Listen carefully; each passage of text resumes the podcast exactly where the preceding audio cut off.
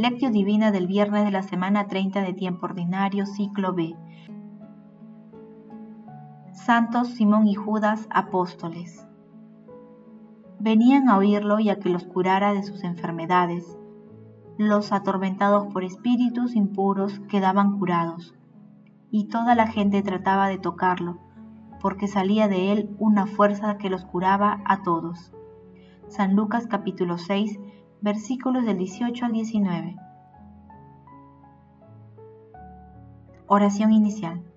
Santo Espíritu de Dios, amor del Padre y del Hijo, ilumínanos con tus dones para que podamos comprender los tesoros de la sabiduría que Jesús nos quiere revelar en este día. Otórganos la gracia para meditar los misterios de la palabra y revélanos sus más íntimos secretos. Madre Santísima, intercede ante la Santísima Trinidad por nuestra petición. Ave María Purísima, sin pecado concebida.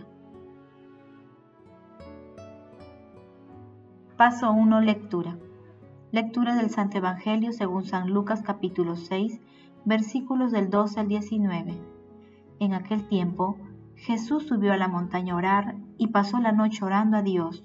Cuando se hizo de día, llamó a sus discípulos, escogió a doce de ellos y los nombró apóstoles. Simón, al que puso de nombre Pedro, y Andrés su hermano, Santiago, Juan, Felipe, Bartolomé, Mateo, Tomás, Santiago Alfeo, Simón apodado el celote, Judas el de Santiago y Judas Iscariote, que fue el traidor. Bajó del monte con ellos y se paró en un llano, con un grupo grande de discípulos y de pueblo, procedente de toda Judea, de Jerusalén y de la costa de Tito y Sidón. Venían a oírlo y a que lo curara de sus enfermedades. Los atormentados por espíritus impuros quedaban curados, y toda la gente trataba de tocarlo, porque salía de él una fuerza que curaba a todos. Palabra del Señor, Gloria a ti, Señor Jesús. Hoy celebramos a los santos Simón y Judas Tadeo, apóstoles de Jesús. Simón era apodado el celote, porque había pertenecido a esa secta o el cananeo, por ser oriundo de Caná. La tradición señala que predicó en Egipto y sufrió el martirio en Persia. Judas Tadeo era de origen campesino y de temperamento apasionado. Predicó en Arabia, Mesopotamia y Persia, donde murió martirizado. El pasaje evangélico de hoy trata sobre dos hechos. El primero, la elección de los doce, y el segundo, la multitud que se acerca a Jesús buscando sanación y liberación. En el texto, el evangelista distingue tres grupos. El primero, los apóstoles, el segundo un grupo grande de discípulos y el tercero el pueblo. La elección de los doce apóstoles estuvo predecida por una noche de oración y soledad por la importancia de la decisión. La constitución de los doce alude al proyecto de reconstruir al pueblo desde sus raíces. Por ello, evoca las doce tribus de Israel y los doce patriarcas, los llamó apóstoles, que significa en griego enviado. Los doce desempeñaron un rol decisivo después de la resurrección y ascensión de Jesús, como testigos de excepción de su resurrección y asumiendo la misión de anunciar la buena nueva. Luego, cuando Jesús tomó contacto con la muchedumbre, salía de él una fuerza sanadora. Muchos ni le pedían milagros, simplemente se acercaban a él para tocarle y quedar curados o liberados. Jesús nos muestra que la oración es el camino para alcanzar la lucidez y la sabiduría. Es una de las características esenciales de nuestra identidad última.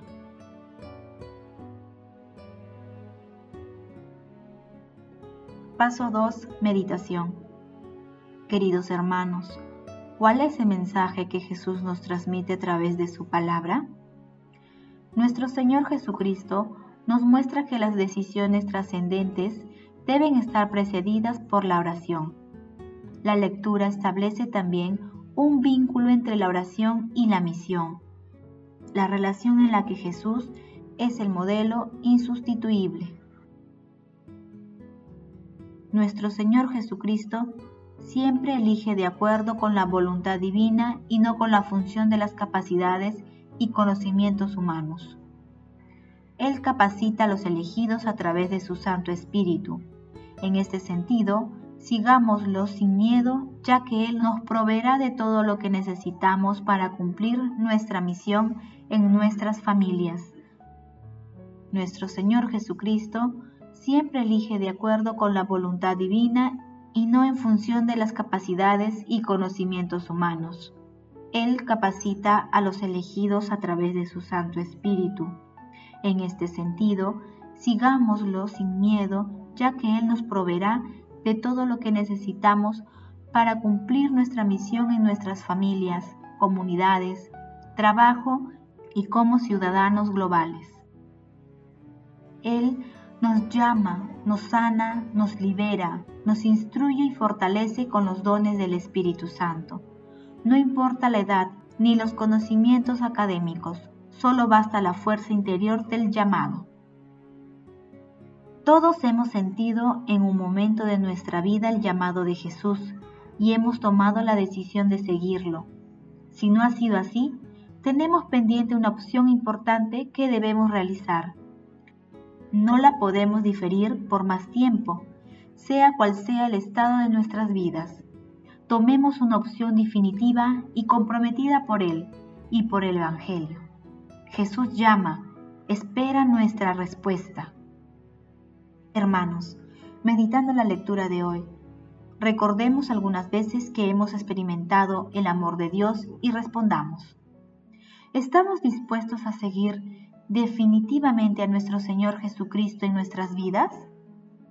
¿Agradecemos a Dios por tanta bondad? ¿Acudimos a la oración cuando empieza el día, cuando iniciamos nuestras labores y al terminar el día? ¿Somos conscientes que nuestras capacidades humanas son un don de Dios? Que las respuestas a estas preguntas nos ayuden a ser mejores discípulos de nuestro Señor Jesucristo durante toda nuestra vida, permaneciendo siempre en oración. Jesús nos ama. Paso 3. Oración. Padre eterno, que nos concediste llegar al conocimiento de tu nombre por medio de los santos apóstoles, te rogamos que por la intercesión de San Simón y de San Judas Tadeo, la iglesia siga creciendo por el incremento de los pueblos y personas que crean en ti. Amado Jesús, el mundo tiene necesidad de ti. Envía apóstoles para que proclamen tus enseñanzas a todos los confines del planeta, que todos conozcan los sagrados misterios de tu vida, pasión, muerte y resurrección. Espíritu Santo, libéranos de todas las ataduras del pecado y danos la fortaleza para ser apóstoles de nuestro Señor Jesucristo. Amado Jesús, conceda a los difuntos de todo tiempo y lugar tu misericordia para que lleguen al cielo y protege del enemigo a las almas de las personas agonizantes. Gran Patriarca San José, a quien la Beatísima Trinidad hizo custodio de Jesús, te rogamos por la conversión y salvación de nuestros hermanos que han equivocado el camino y siguen los dictados del mundo. Madre Santísima, Madre de la Divina Gracia, intercede ante la Santísima Trinidad por nuestras peticiones. Amén. Paso 4. Contemplación y acción. Hermanos, Contemplemos la virtud de la esperanza divina que Dios propone con la lectura de un texto de Pablo VI. Sí, la esperanza. Si esta virtud no nos sostiene, no es cierta nuestra perseverancia y podremos perdernos por el camino, lo que, por desgracia, hoy es muy fácil. Es fácil renunciar a los ideales de la vida cristiana, primero porque son difíciles y lejanos Segundo, porque la psicología del hombre moderno está dirigida a la consecución, más aún al goce de los bienes fáciles e inmediatos, de bienes exteriores y sensibles, más que a los interiores y morales. Tercero, porque el oportunismo está de moda. El éxito cercano y propio ocupa el sitio de los ideales, obligados a dura resistencia y antipáticas posiciones. El entusiasmo de la resistencia, del coraje, del sacrificio, es sustituido por el cálculo de la utilidad.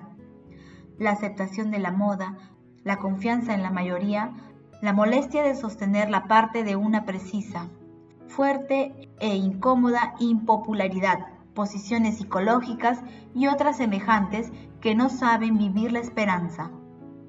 La esperanza es la conciencia que tiene el cristiano de estar incierto ya desde ahora, mediante la gracia del Espíritu Santo.